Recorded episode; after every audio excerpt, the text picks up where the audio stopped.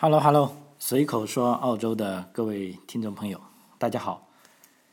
嗯，今天哈这个题目大家看见了，我们跟大家分享一下这个所谓的外国媒体啊，这个是不是很热衷于报告中国负面的新闻啊？因为在日常生活中哈，我也跟国内的朋友经常交流，就尤其讲到一些对新闻事件的看法啊，包括啊。尤其近期这个英国哈，这个有三十九名这个越南偷渡客闷死在这个闷罐车里，嗯，最早呢是怀疑这些人是来自中国啊，然后就你知道吧哈，这就变成大新闻了，就报了一大轮，那现在就终于发现是越南的。啊，然后当然了越南呢，那么就应该是好像就越南跟英国之间的关系啊，就中文媒体就少了一点。所以啊，即便从这个事出发哈，也很多国内的朋友就说：“你看，就作为这个证明，你说只要一涉及到中国的啊，他们就说啊，就怎么那么多人出来？你中国是这又不是那又不是？现在其实我们的国家已经很好了啊，等等等等等等啊。啊，其实在这我在本地的生活中也遇到过，因为经常要跑这个移民局啊，或者跑学校啊。啊，跟这些官员喝咖啡的时候，偶尔也会说起这些事情，啊，啊，但这个时候我都会嗯，把我认为的事实告诉他们啊，因为在此之前我也嗯发过一篇这个嗯这个音频啊，叫做以这个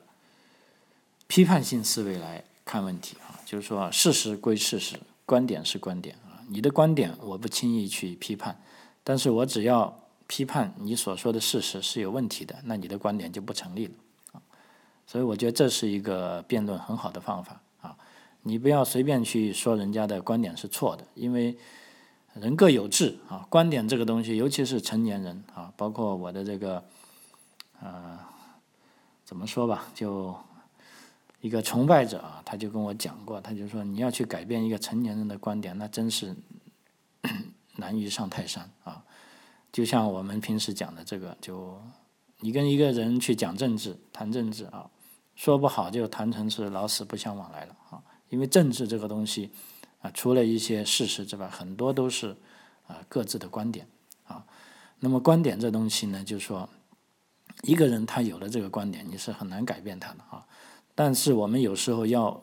又要去证明他的观点是不正确的，那这时候我们就摆事实啊，因为观点可以有无数个，但是事实一般来说啊只有一个，所以我们只要穷尽全力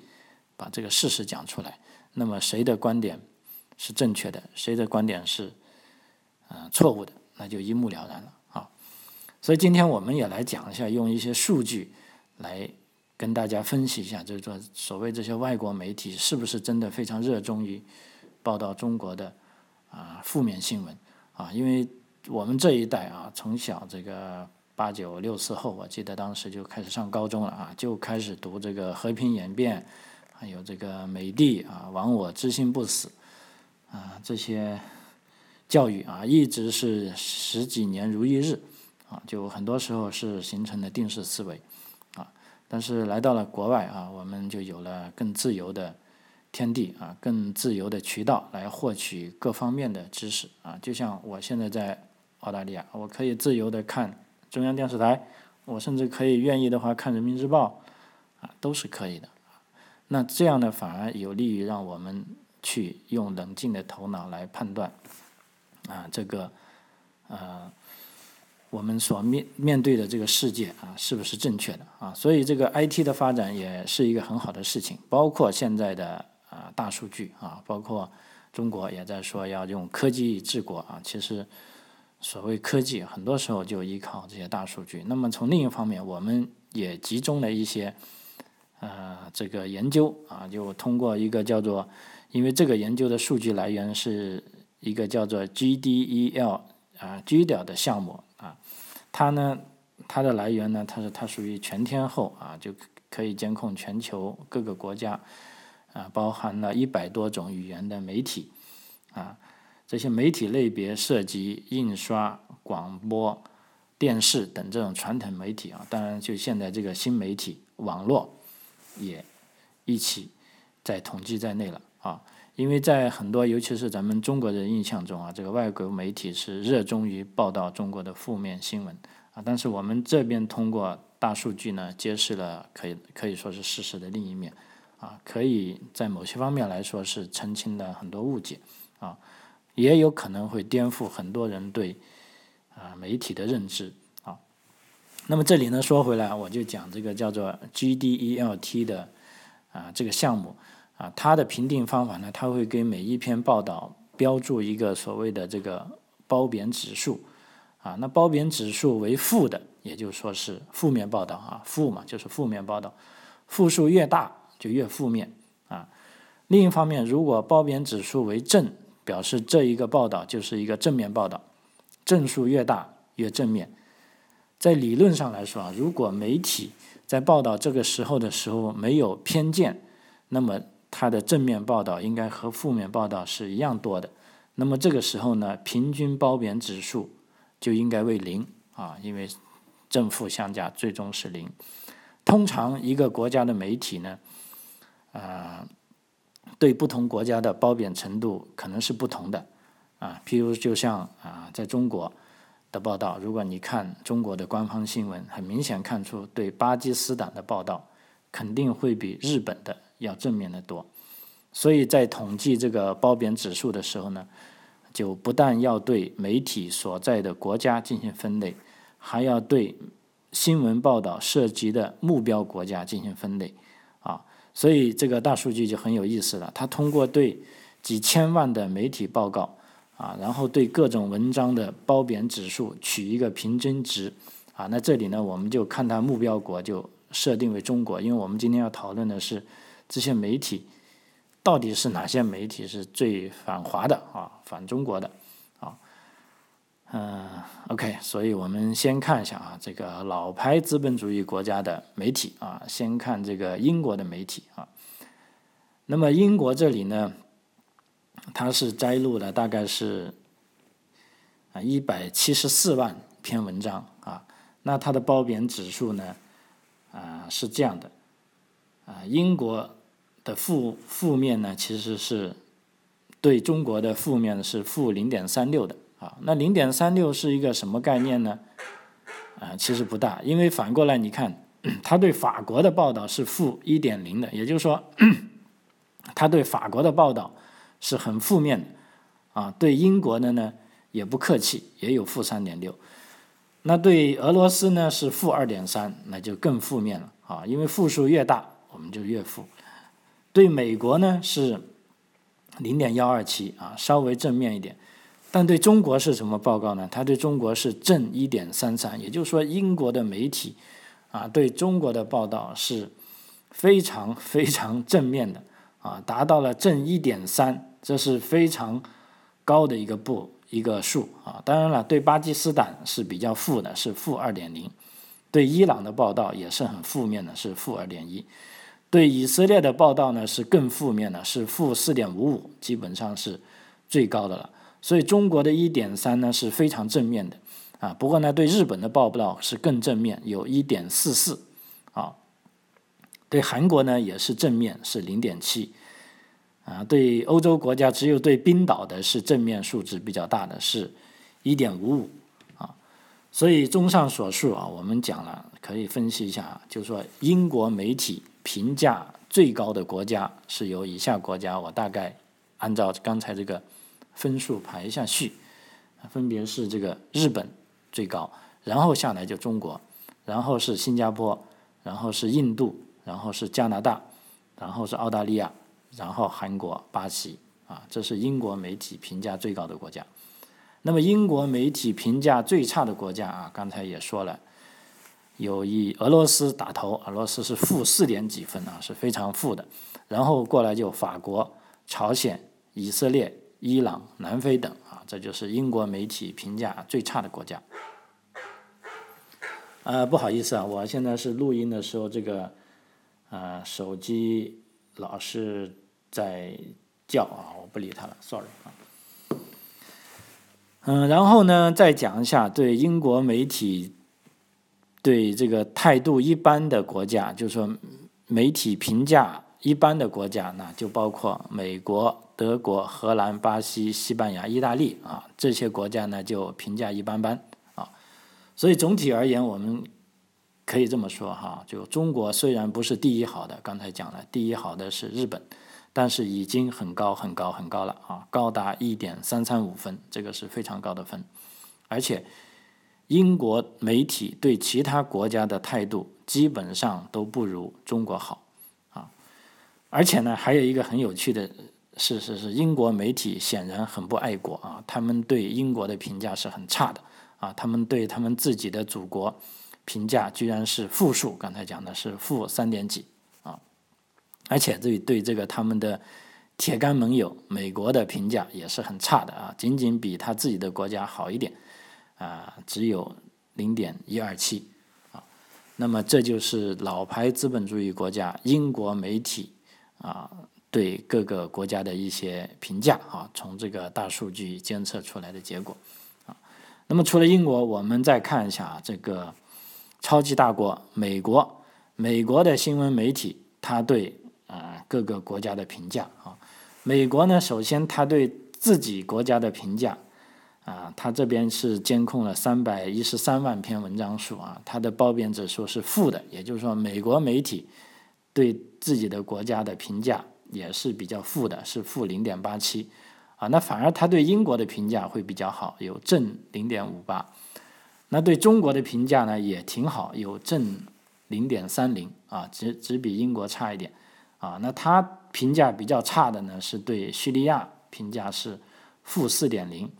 对俄罗斯是负一点九，对伊拉克是负一点七，啊，对伊朗就更糟糕了，是负三点一，还有对土耳其也是负三点二，啊，还有对朝鲜也是负二点五，啊，对也门是负四点一，啊，反而对新西兰的评价很好啊，有二点零六，啊，对台湾这个地区评价也比较好，有一点五。所以说，我们也可以看啊，就是说，总体而言，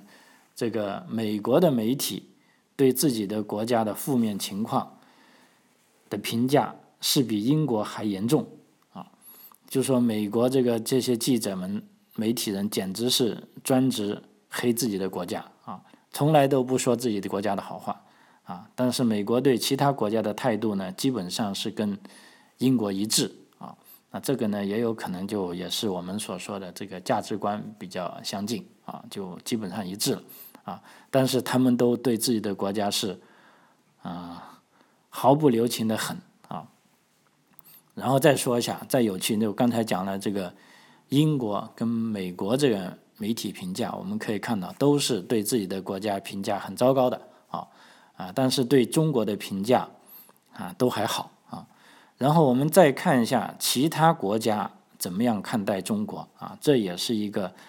啊很有趣的啊。那么我读一下分数，那分数的如果负值越高，就是评价越差；正值越高，就评价越高啊。韩国对中国的评价，韩国媒体对中国的评价是很负面的，达到负一点六啊，是很差的。日本对中国的评价。日本媒体也是很差的，是负一点五五，啊，越南也是很糟糕的，对中国的评价，越南媒体是负一点四，啊，土耳其也不好，是负一点零，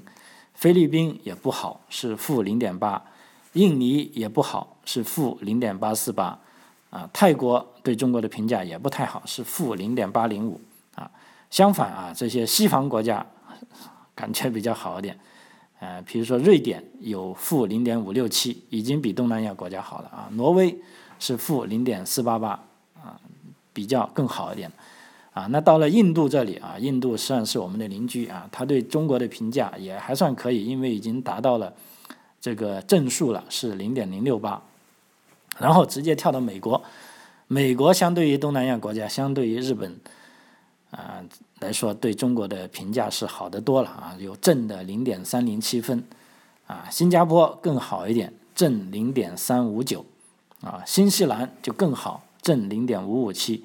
墨西哥也不错，是正零点六零二，古巴是正零点七二九，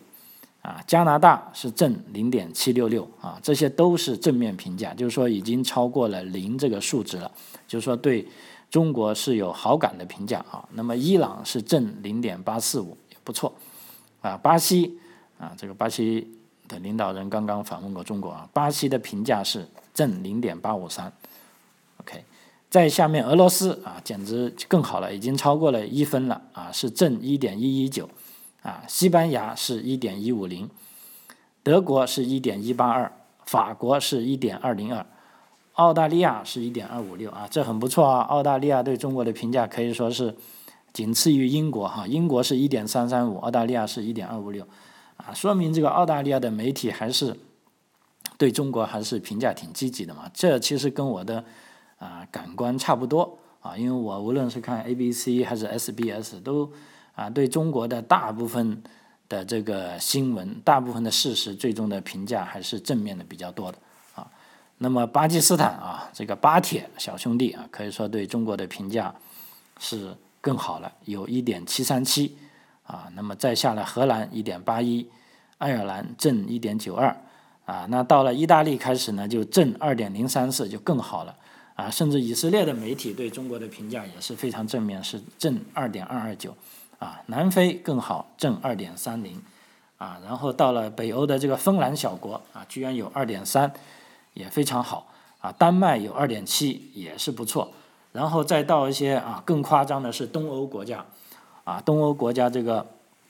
波兰对中国的评价是三点二八五，啊，匈牙利更是到达了三点四六零，啊，可以说这个评价是。啊，相当相当高了哈。那么这个一系列的这个数据也表明了一个问题哈，爱负面报道中国的国家确实是有，比如说刚才一开始读的，但却不是西方国家啊，反而是一些我们的小邻居啊，是这些啊刚才讲的这些啊，等我去看一下，是韩国啊、日本呐、越南呐、土耳其啊、菲律宾呐啊这种。呃，唧唧歪歪的这些小国啊，那么真正对中国有严重偏见的，我们刚才讲了，对中国有严重偏见的媒体啊，目前大概看来就只有韩国、日本和越南啊，这很奇怪啊，这都是我们这个一衣带水的邻居啊啊，所以大家啊，在这方面我觉得要有一些警惕哈，因为。报道负面消息的啊，不是西方国家啊，是我们的这些小邻居、小兄弟啊，所以大家在平时的这个呃日常行为中，可以多关注啊这些国家啊。那重点，我们还想讲一个，就是说啊，中国媒体是怎么样报道自己的国家哈？这个我感觉说出这些话，有的听友就已经嘿嘿的笑了啊，估计也可以。呃，得出一些结论啊，那究竟是不是这样呢？我们也看一下啊，毕竟有大数据啊，就是好玩就包括现在所谓的说啊，中国要用区块链治国啊，那这个的确是很时髦啊，一刹那就啊，以前都根本都这个不关心这个的，也在在谈区块链啊，而且有的朋友还跟我讲，哎，老张你也讲讲区块链啊，其实。老实说，我对这个区块链并不陌生啊，在差差不多十年前我就有了第一个那个比特币，啊，我也是比较早去啊买卖的哈。虽然有的比特币最后由于这个交易所破产，我的比特币还损失了，但在某些时候，这个比特币这个市价高涨的时候，我的确也是很 富有啊。虽然我现在也不富有了，但是那个时候的感觉很好啊。所以这个区区块链技术。呃，拿来治国呢，就，呃，不是说没有好处啊，它像一把双刃剑啊，就是说统治阶级是这么想的，但事实上，啊，用起来是另外一回事。比如说，有人举个例子，啊，要要把这个个人的初心向党展示啊，因为区块链嘛，就可以记录你任何时候的啊任何行为，而且永远不会被删除。那么，当这个政府或者这个党犯了错误，比如说他做的反右、做的这些文革，那是不是也要被区块链记录下来呢？啊，甚至有的网友很幽默的说，你看一下从这个一九四九不不要说四九年吧，从四五年哈，这个人民日报的前身新华日报，它的头版头条每天登的是什么消息？从呃延安时期开始到现在啊，你就会得出一个很抓狂的结论，你不知道，啊 这个党在在干什么事情啊？因为全部是互相矛盾的啊，这是令人非常丧气。OK，好，这个先不多说了哈。我们讲一下，重点是看啊中国的媒体啊，它是褒贬指数是怎么样的啊？首先啊，中国的这个文章数，因为它量比较大，所以取样点也比较多，是监测了一百六十万篇文章啊。褒贬指数啊，对中国自己的褒贬是一点二二二，是那这个一点二二二到底？好到什么程度呢？我看了一下，哇塞，啊，最高的了，因为对大部分国家都是负的啊。中国媒体对本国评价指数非常高，一点二二二。为什么说它高呢？你看，它对美国的评价是负二点零，啊，对俄罗斯的评价是负零点九，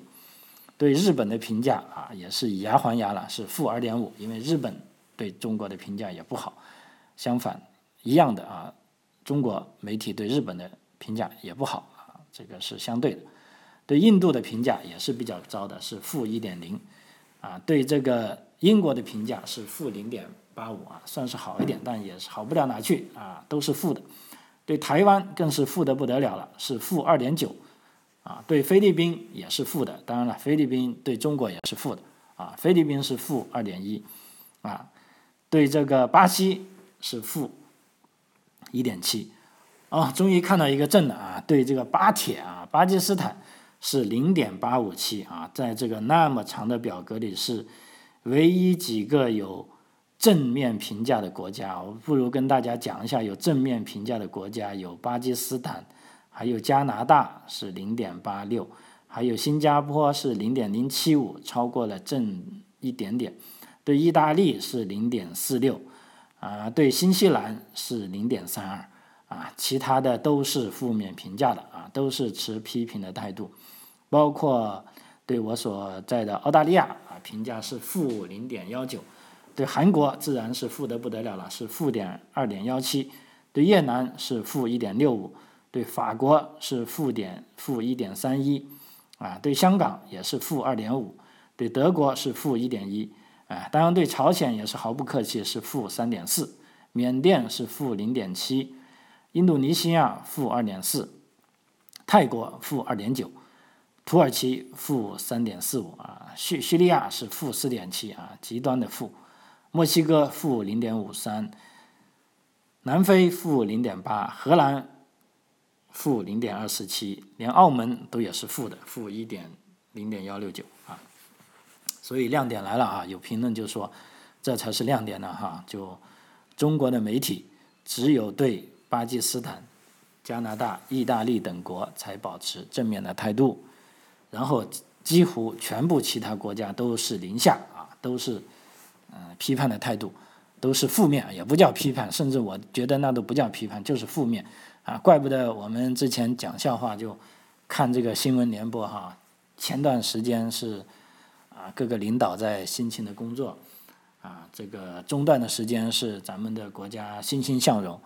然后后半段是国外都是天灾人祸、地震呐、政变呐、难民呐啊，就觉得这个国外真的是民不聊生了啊，啊，跟我们的感官是一致的啊。那么中国记者对哪个国家评价最好呢？那肯定是中国自己啊，这个跟我们的感官是一致的。所以我为在这里呢就可以有个结果了，为以上的统计结果做一个要点，我们来看一下。第一，啊，西方大国的媒体对中国的报道都还是以褒扬为主，啊，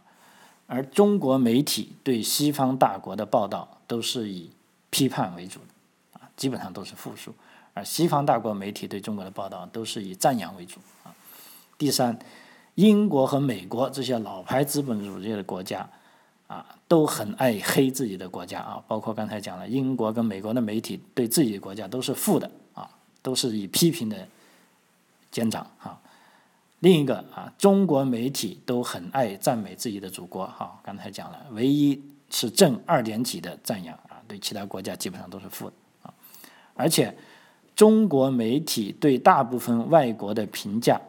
都低于对方对中国的评价啊，也就是说，大部分外国的媒体是说中国的好话的啊，中国是好的，但是中国对大部分别的国家都是。说的都是以批评的态度啊，中国媒体，我们来具体讲一下啊，比如说，美国对中国的评分是正零点三零七，也就是说，美国的媒体对中国是持有正面看法，是超过了零的，是有正的零点三零七。那相反，中国对美国的评分啊，对这个美帝是负零点二零九的啊，可以说相差非常大啊。另一个啊，中国英啊。刚才讲的是美国，第二个英国对中国的评分也是正一点三三五的，可以说英国的媒体是非常这个正的指数是非常高的，已经超过一了哈。但相反啊，中国对英国的评价是负零点八五九啊。然后再讲一下我们一个邻居啊，日本，日本对中国的评分也是负的，负一点五五三。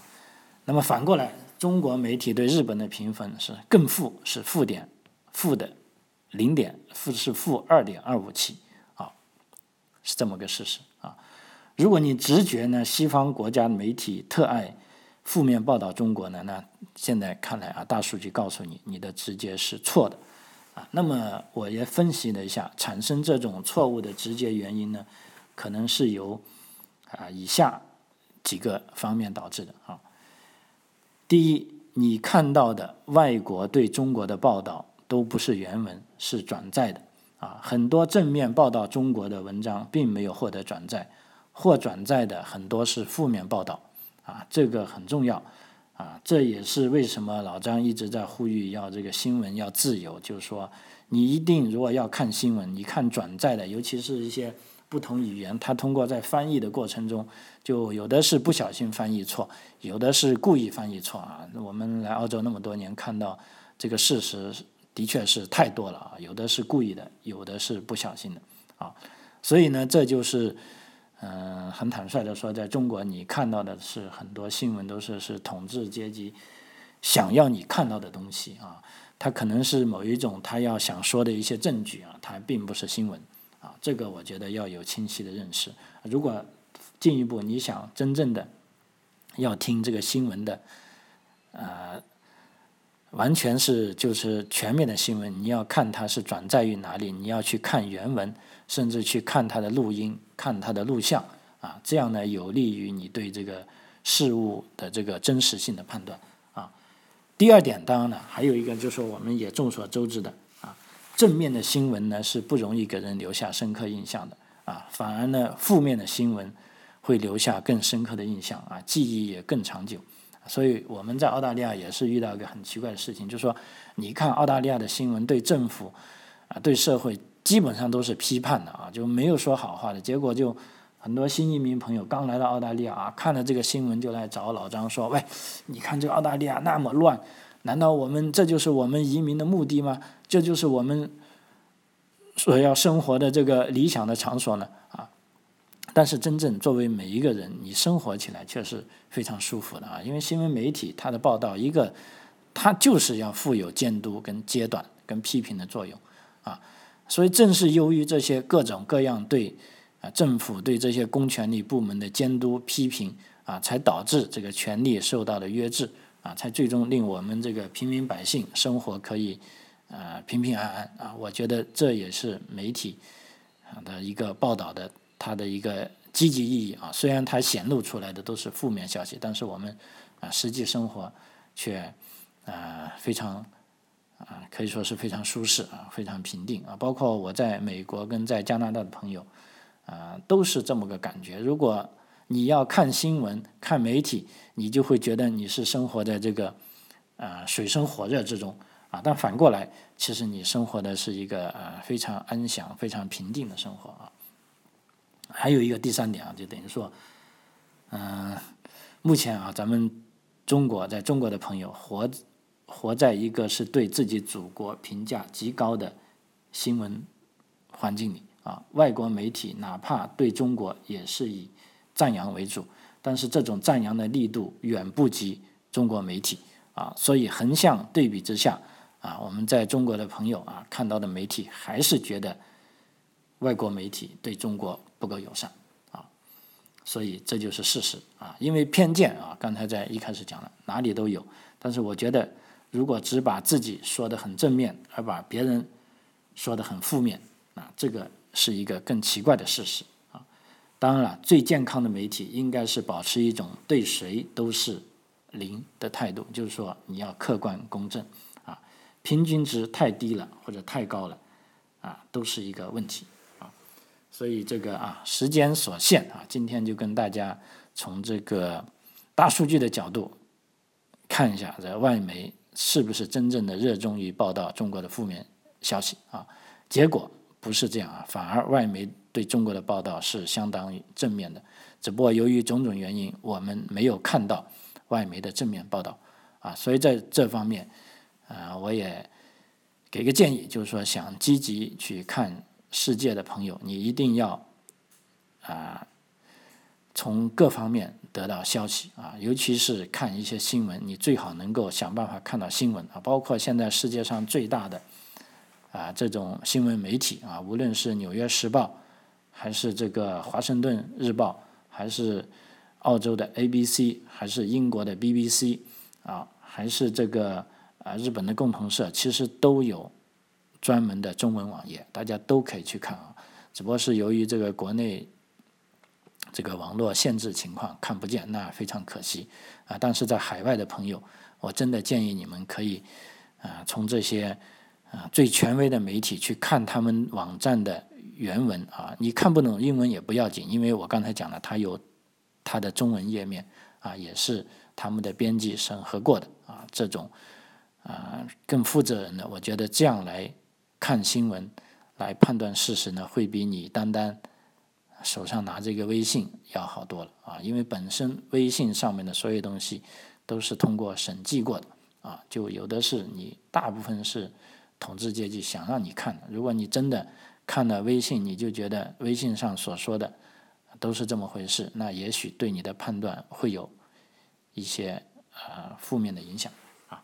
好，随口说澳洲啊，这一期就到这里了，非常感谢您的收听。我们下期再见，谢谢。